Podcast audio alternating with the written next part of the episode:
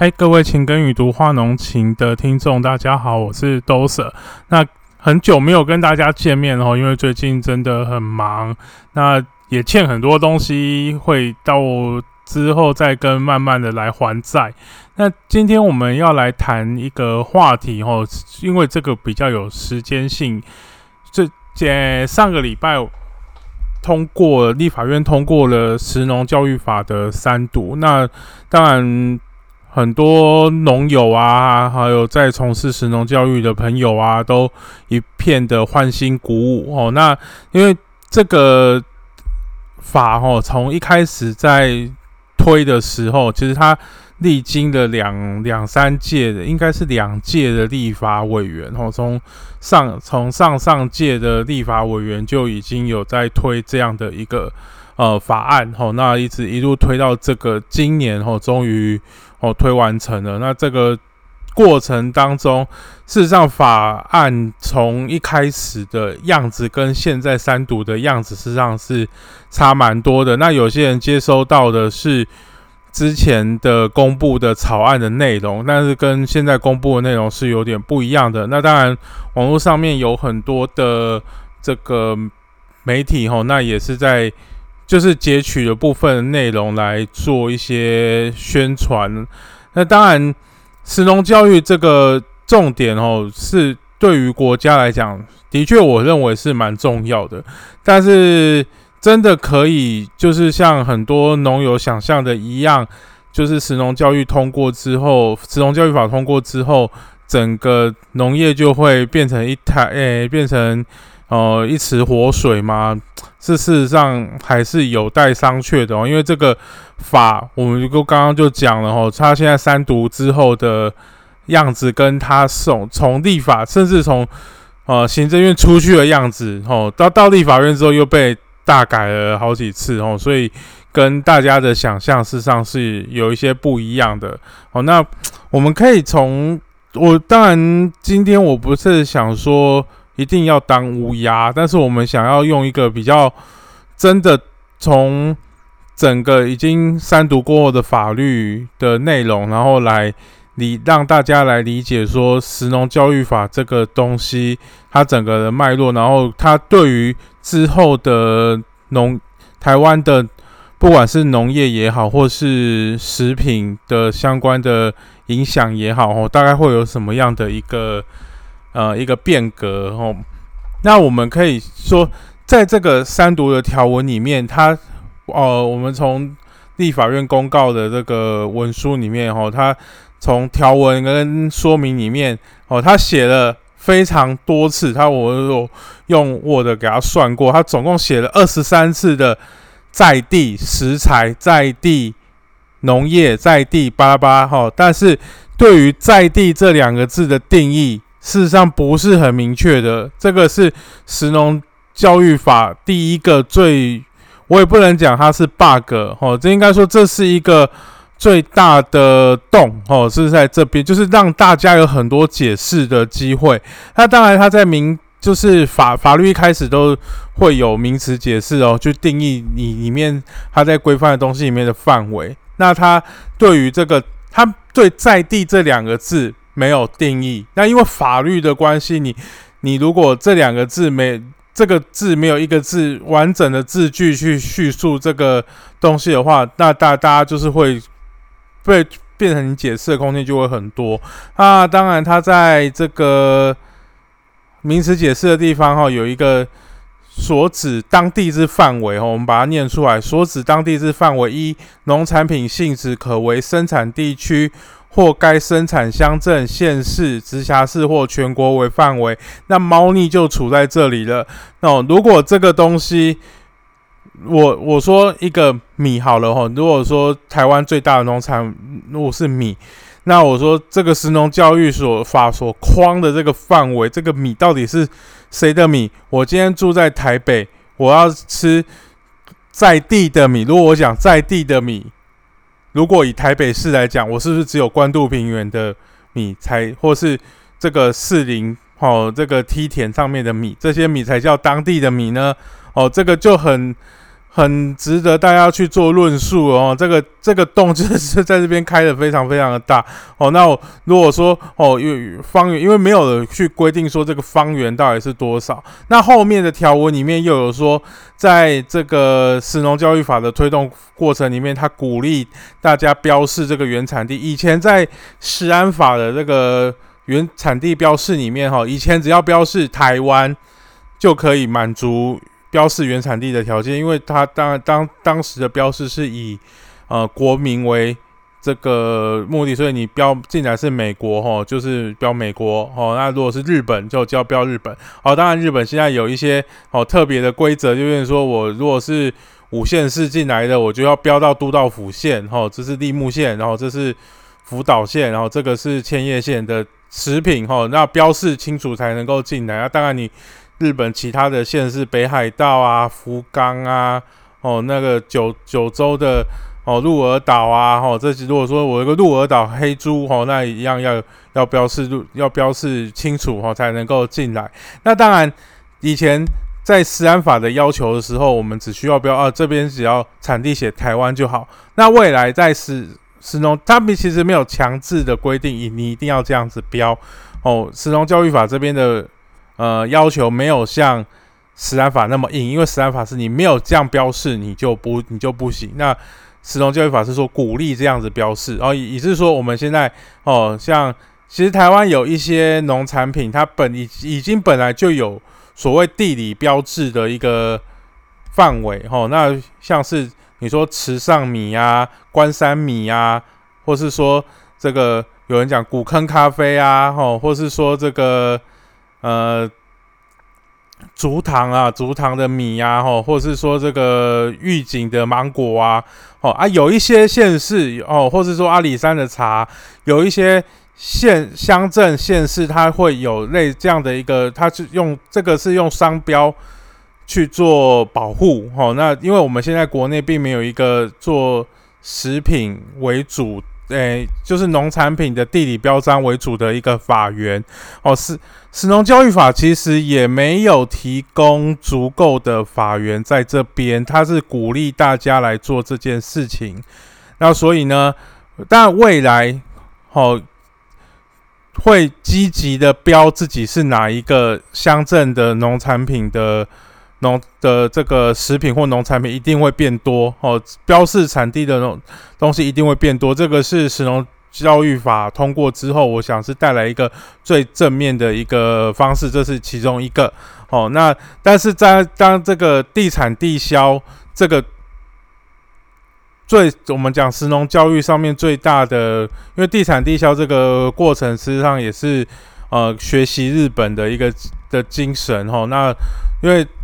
扩把这个实用的范围哈，其实地产地销有很多的论述在啦，吼，你支持当地的农业啦，吼，或是降低碳足迹啦，然后或是你的经济活动的话，就会留在国内，然后就因为你买国外的东西，就你的钱就会流出去，吼，那你来买国内的东西，吼，在国内生产，这个 GDP 就会留在国内，哦，这个相相关的这个论述有非常非常多，那有一些人说，哦，我买在国内的。生产的东西，这吃国内的食食品的话，哦，这个碳足迹哦可能会比较少哦。但是如果精算的话不一定啊，因为在国内生产，也许它要使用一些农药肥料，也许比国外的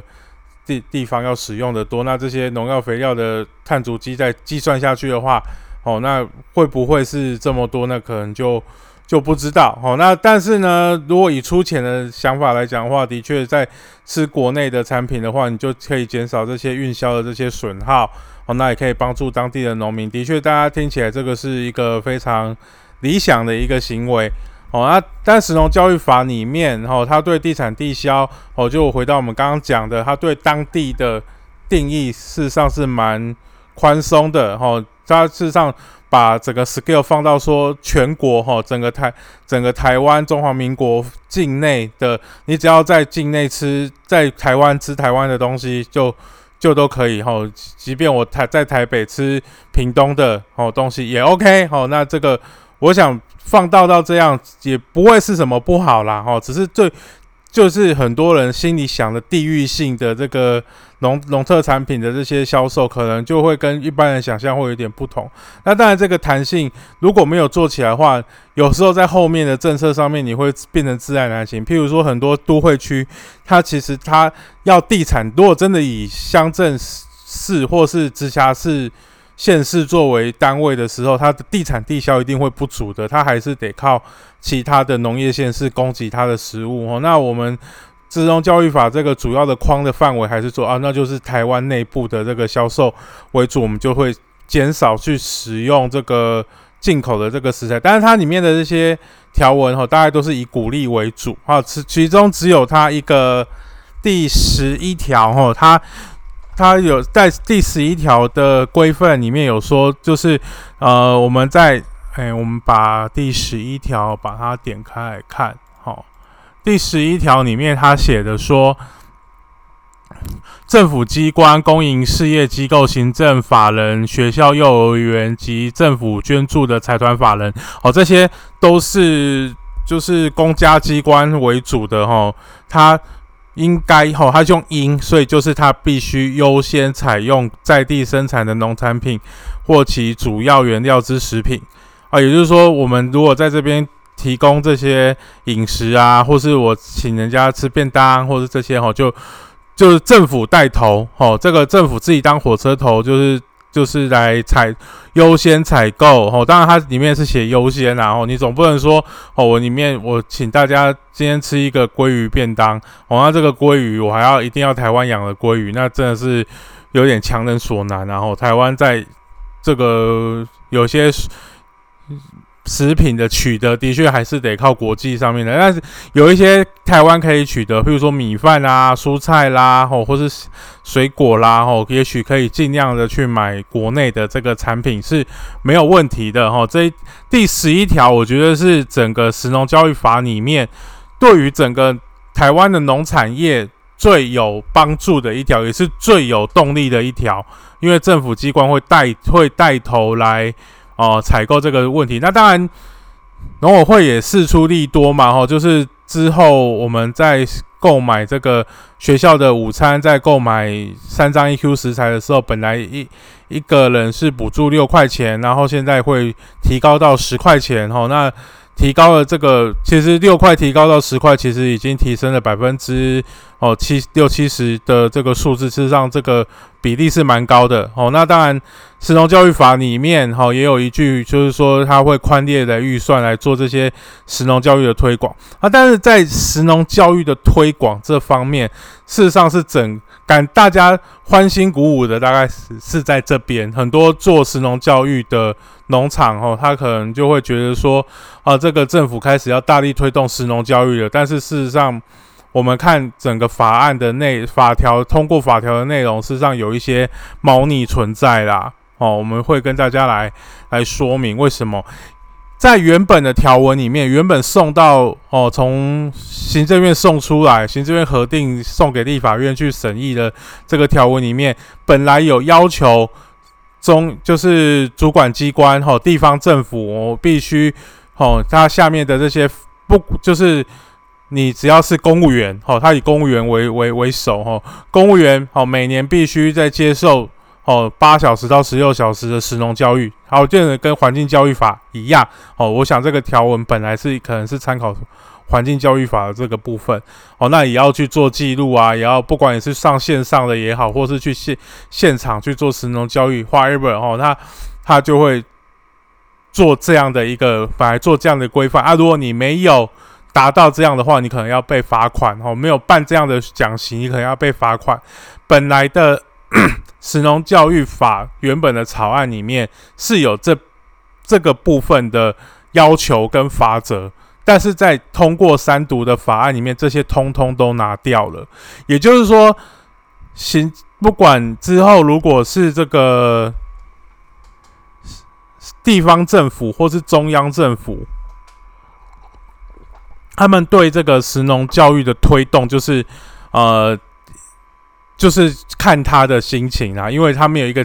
他有说应该要开会，那开会就来开会啊。哦，那有他有提供一个授权的法源哦，就是说你可你要来办这些神农教育的活动，但是没有量化，所以一点可能一年办一场意思意思，然后办个讲习，办哦，对于这个在做神农教育的朋友来讲的话，哦，有一个利多哦，是说这个在神农教育的专业人员哦，第五条里面哈会有说。石农教育的专业人员，他有一些资格吼，他提供的这个法源，让中央主管机关，也就是农委会来定定说，哦，如以后如果也要做石农教育的专业人员，他就等于可以有一个法源，可以提供一个证照化。那未来这个石农教育的专业人员，必须由哪一个单位来主管？就是农委会下面会有哪一个机关来主管？事实上，我现在还看不太出来。为什么？因为农委会本像如果说哦，有一些其他的管理人员哦，农农委会下面的管理人员，像农药管理人员哦，很清楚就是由由房检局来做来做主管，来做次一级的主管机关。但是在食农教育的次一级的主管机关，事实上现在还有一点。有一点模糊啊，为什么有一点模糊呢？因为很多人会想，啊，食农教育可能就是丢给是那个农粮署来管理，但是食农教育不是只有农粮啊，它还会有与水产啊，因为很多人在推食鱼的教育啊，哦，或是这个畜产的教育啊，这都有啊，吼，你要怎么很？这之前很多人在说这个吃吃鸡。这个鸡蛋呐，哦，要怎么样吃选蛋啊，或什么这些，这些都是食农教育的这个范围。那不可能说就把这个能力去，这个能力的训练就丢给农粮署去去执行。那要后续要谁去执行？我想这个可能因为现在法规出来还没有这些定案，这个后面一定在修这些相关执法的时候，一定还会有一在农委会内部还有会有一。正的这个讨论啊，这个我们还要再再观察一下哦。那我在想，这个石农教育人员的专业人员的这个资格哈，资这个不管是训练也好，资格考试哦，证照的这个授予，然后他可以提，因为他不像农药管理，像我们刚刚讲农药管理人员，农药管理人员就受到农药管理法非常严格的授权，他有受受。授予这个职责应该去做什么事情？那但是食农教育法里面对于这个食食农教育的专业人员，他事实上没有赋予他，你不是他不会规定说你一定要考到这个食农教育专业人员，你才能够去做食农教育。事实上是没有，因为大家也都知道说这个食农教育会。其实它是比较宽宽松的，因为它涉及到很多文化，它会变很多很多教案，但是你不一定你要有这个样的资格才有办法去做那个。所以未来这一个石农教育专业人员，他到底这张哦，假设他后来有了证照，这张证照到底有多哦，含金量有多高？事实上是有待商榷的，因为魔法并没有一个非常。明确的一个任务给他，哦，他就是圈了一个石农教育的的专业人员，哦，那他也没说这个，他也没限定说有哪些工作是只有专业人员才能够做，其他人不能够做。哦，像我们刚刚讲非农药管理人员，有一些工作就是只有农药管理人员能够做，你没有这样的一个执照，你就不能够做。哦，啊，这个部分可能是石农教育在推动上面的另外一个。未来可能会发生的另外一个问题哦，那当然，我们还是非常的希望，在这个食农教育法的通过之后，哦，大家有一个法源依据，就不管是地方政府，不管是中央政府，哦，对于食农教育这件事情，可以比较认真的去看待。这个是现在这个法，哦，可以我们可以看到的部分，但是。很多东西，事实上本来哦还没有这这部法的时候，很多的当然就是看地方啦，吼，有一些地方的农会，有的地方的农业局，他就已经很认真的在推这样的一个活动，哦，他可能就是借由这个农业的行销推广，哦，或把它推推，就是不管做观光的推广，不管是做农特产品的推广哦，不管是做文化的推广也好，有，但每一个县市它的 focus 的地方不一样，当然这也跟农会的关系也很密切，因为很多农会的事件系统。好，家政系统、事件系统，实际上都是扮演实农教育非常重要的角色。那当然，目前台湾也有很多的这些实农教育工作的朋友，哦，那他们他们现在都没有身份，他们就是一个可能就是一个工作室，然后就在外面，外面也没有什么专业的身份，也没有人去跟他说你很专业。但事实上，我们必须要讲。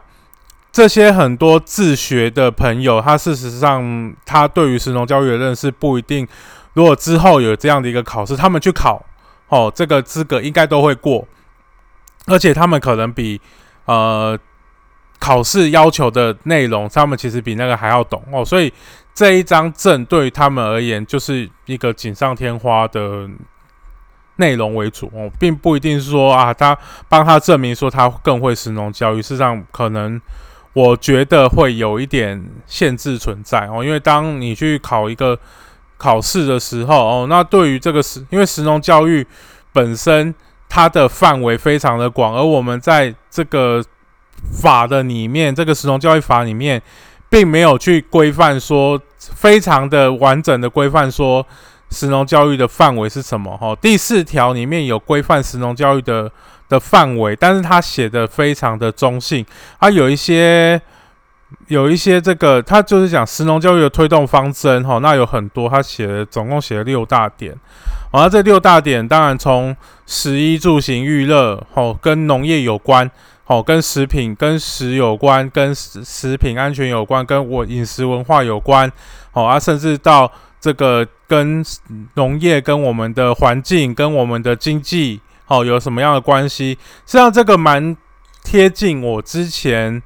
我自己本来会对食农教育的想象，事实上是蛮贴近这个推动方针的。而且，这推动方针是写的很中性哦，他不会去说，他没有去对任何一个农业的操作方法去做评判，因为每一个农业的操作方法都可能是因地制宜，或是他有一些。经济上面的考量，它有一些食物上面的考量，他会去做。那我们不管是消费者、国民，应该去认识的是说，这些做法，他为什么在那个时候要做这件事情？当我了解了之后，我就不会有太多的歧视。啊，当然很多人就是会觉得说，你你石农教育一定要偏废在哪，就是偏重在哪一个农法上面。但事实上，我认为。每一种农法都有它的价值。为什么农民会选这样的一个方式去做生产？它一定有它的道理。也许这个道理未来会被推翻，但是在他当时，他因为大家在选择，因因为他一定农民在生产的时候，他一定会有各种各样的限制去。做，也许是成本的限制，也许是人力劳力的限制，也许是面积的限制，也许是我这边气候的限制，我必须只用这种农法去处理。所以，我们不能说在食农教育里面，其实就最大的一个问题就是你不要用人定胜天的这个想法去思考农业，用人定胜天的想法去思考农业，你就会对整个农业开始有一些。奇怪的想象，就是说，只要我的人的意志够怎么样，我就一定可以做怎么样的事情。但事实上，农业的生产是一个，我们都会说，农业的生产是人跟自然跟作物哦三角的关系哦，人，然后你的环境跟你的作物三个交互的关系，才一定是合作的关系，才会形成一个。稳定的一个农业系统，那这农业系统它会不会生产的强度、韧性、脆弱与否？哦，当然未来的石农教育的内容哦，一定会对这些东西会有所琢磨去做论述。哦，那它石农教育法里面也说了哈，在各级未来会希望在各级学校，它都是这种建议。这个法现在修变成修成这样，我就会觉得说啊，这个。这些条文很多都会变成有点装饰用的条文，也就是说，如果你的主管的单位吼会变，就是说各个地方县市，因为中央主管机关一定会把最基本的东西先定出来。那各个地方政府如果他对这件事情，哦，市长也好，或是农业局的局长也好，农业处的处长也好，他对这件事情有非常大的动力跟想法，他就会他因为有一个法源给他，就可以放手去做。但是如果首长对这件事情不是那么在乎，他事实上也可以就是把最低限度的做完最低限度的东西就好了。所以这个使用就业法其实把非常大的这个权限，就是让地方政府自己去决定该怎么做。他中央可以做一个指引一个盖的，但是地方政府要不要全部跟着做，事实上都是地方政府自己决定。哦，所以整个如果各位。对于石农教育还是很有兴趣，而且你非常认同这样的一个观念，必须从哦幼儿园啊、小学、中学、哦高中、大学，甚至到社会人士哦，是让我们台湾的石农教育跟不管讲食育也好，食农教育也好，事实上最需要做的是成年人，因为我们成年人在。这个饮食成长的过程当中，事实上都缺乏这样的教育。你现在，当你小朋友有这样的教育，但是大人没有的时候，你反而沟通上面会有落差。所以，在这个食农教育应该是从上而下，哦，下当然是在这个小学啊这些基础的这个过程当中，你当然是要去建立他这样的基石。但是在大人的这样一个观念的再建立上面，事实上，我觉得台湾。因为很多人都会拿日本的例子来说啊，神农教育哦，日本做的很好，台湾非常重要。但日本的神农教育，他做了数十年，他都是从文化扎根开始去做。很多日本人，他为什么他每天都要吃饭团，吼，都要做怎样的饮食，他就深深刻在他的那个灵魂里面。他为什么可以这样？因为他们从小时候的家庭教育，到学校教育，到出了社会之后的这些社会上面的呃。social 礼仪这些都把食跟农刻在他们的生活里面，所以他对于他的他们的食农教育就是一个非常自然而然，然后所以他们就可以在教育的过程当中去变化非常多。那台湾之前的教育的内容哦，所以这这这部食农教育法不会是只有农委会的事情而已哦。当然，这个法里面也授权哦，也授权。农委会可以去跟其他的单位去做沟通协调，